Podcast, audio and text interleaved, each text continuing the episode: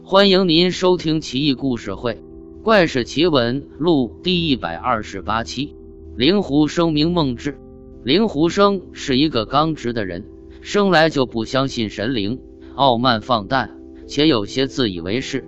凡是有人说到鬼神变化、阴间因果报应等事情，他必定要说大话，指斥别人错误。他所住的居所附近有一个叫乌老的。家财可算得上巨富，但是仍然贪图利益，没完没了，并且还总做不仁不义的事情。他的凶恶是远近闻名的。一天晚上，乌老突然生病死了，死后三天又活了过来。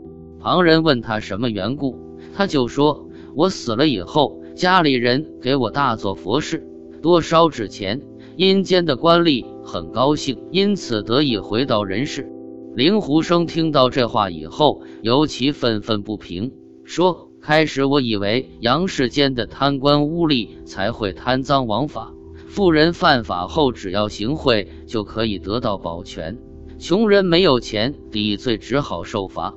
而今竟然想不到阴间更加厉害，于是赋诗一首道：‘一墨金钱变返魂，公司随处可通门。’鬼神有得开生路。”日月无光照覆盆，贫者何缘蒙佛力？富家容易受天恩。早知善恶都无报，多积黄金以子孙。诗写成之后，令狐生朗诵了好几遍。这一夜，他正点着蜡烛，独自坐着，忽然有两个鬼使足，样子十分狰狞丑恶，一直跑到他面前，说：“奉地府之命，前来拘捕你。”令狐生听了，大吃一惊。正想逃避，一鬼已抓住他的衣服，另一鬼忙拉着他的衣带，驱赶逼迫他出门。脚不着地，一会儿就到了阴间地府。只见大官署就好像阳间御史台、中书省那些衙门一样。二鬼使带着灵狐生进门，遥遥可见殿上有鬼王披戴冠冕，靠着桌子坐着。二鬼挟持灵狐生，让他趴在阶下。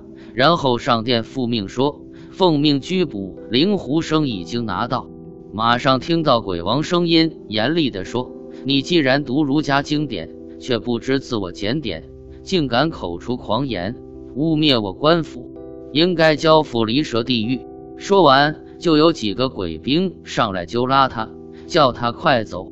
令狐生大为恐惧，死死攀拉住殿剑，不肯离去。不一会儿。剑兰就被拉断了，于是他不由大叫大喊：“令狐生乃是人间一个读书人，没有犯罪却遭受刑罚，皇天如果有知，祈求明鉴。”这时，只见殿上有一个穿着绿袍、执持手板的官员，叫明法的，向鬼王禀告说：“这个人喜欢揭发攻击他人的过错，匆忙定罪，一定不肯服罪。”不如让他招供所犯罪行，辨明他的罪责，他就没话好说了。鬼王说好，于是有一个官吏拿着纸笔放在令狐生面前，逼着他写供状。令狐生坚持说自己并无罪过，不知道要招供什么。忽然听到殿上说：“你说你无罪，所谓一墨金钱便返魂，公司随处可通门，是谁写的？”令狐生才恍然大悟，立即下笔郑重招供道：“静闻混沌状态下，阴阳二气相合，才开始分出天地的形状。上下三才天地人，并没有把鬼神列在其中。自中古以来，才有多方面发端，焚烧纸钱来交好神灵，诵读经文来奉承菩萨。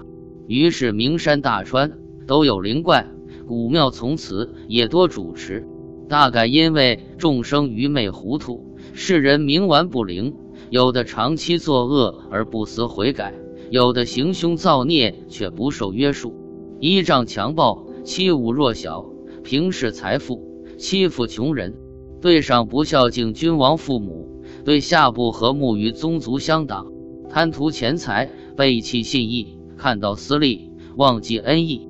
不知道天门高高而有九重，地府深深排列十殿，设立错烧春魔地狱，完备轮回报应的规制，使做好事的人受到鼓励而更加勤勉，使做坏事的人受到惩罚而知道引以为戒。这可以算得上法律严密、天道之公了。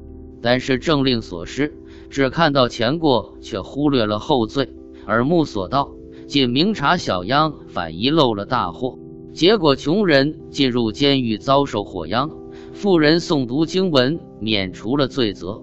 只猎取被弓箭伤过的鸟，却常常漏掉能够吞舟的大鱼。赏罚的法令本不应该如此。至于我令狐生，世世为寒士，一个穷书生而已。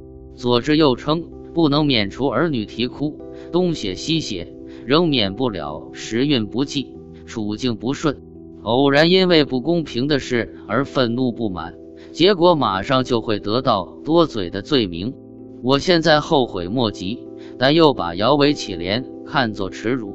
今天承蒙谴责，惩处我的罪名，逼着要我的书面供词，既碰触了龙的逆鳞。探取了龙下巴底下的珠子，哪里还敢求生还？既挑弄虎头，落魔虎须，本来就知道要受到祸害的。我的供词就写到这里了，敬求审辩。鬼王读完，在供词上批道：“令狐生立论很公正，难以加罪。他迟滞不移，也不可用权势使他屈服。今天看他所陈述的言辞，实在有理。”可以特许放还他回返阳间，以表彰有古人遗风、直道而行的人。于是就命令再次拘捕乌老，把他打入地狱。又派遣了两个鬼使送灵狐生回家。灵狐生恳求两个鬼使说：“我在人间以读书为生，虽然听说地狱的事情，但是并不认为真是这样。今天既然已经到了这里，可以看一看吗？”鬼使说：“想看一看也不难，只要禀报一下行曹路氏就行了。”随即领着灵狐生向西边的长廊而行。另外到达一个大厅，但见文部像山一样堆积着，陆氏正坐在中间。鬼使把灵狐生的请求向陆氏禀白，陆氏就用红笔批了一纸公文交给他们。那上面的文字像篆文、皱纹那样。无法辨认。灵狐生出了官署的大门，朝北走了一里多路，只见一座高高的铁城，黑雾弥漫在上空，守卫很多，都是牛头鬼面，黑色的身体，干青色的头发，各自拿着戈戟之类的兵器，在城门两边或坐或站。两个鬼使出示批文给他们看，守卫就放他们进去了。这时。只见无数个罪人，他们叫喊哀痛之声在铁城回荡不绝，而遭受毒刑拷打的喊声更是惊天动地。最后到达一个地方，匾额上提着“误国之门”。令狐生看到数十个人坐在铁床上，身上都戴着脚镣手铐，用青石做成的枷锁压在他们的脖子上。两个鬼使指着其中的一个人给令狐生看。说这个人就是宋朝的秦桧，他谋害忠良，迷惑皇帝，所以受到重罪的责罚。其余的人也都是历代误国的奸臣，每一次朝代更替，就驱赶他们出来，让毒蛇吃他们的肉，恶鹰啄他们的骨髓，直到骨肉糜烂一尽为止，然后再用神水泼洒，地狱的猛风吹拂，仍然让他们恢复原形。此类人纵然经历亿万劫，也不可能转世了。令狐生参观完毕，请求回家。两个鬼使送他回到家里。令狐生回头对他们说：“劳烦你们相送，没有什么东西可以报答。”鬼使笑着说：“报答就不敢指望了，只请您不要再作诗来烦劳我们就行了。”令狐生也不由大笑起来。他打了一个呵欠。伸了一个懒腰，醒了过来，却原来是南柯一梦。等到天亮，他去敲乌老家门打听情况，原来乌老已在当夜三更天死了。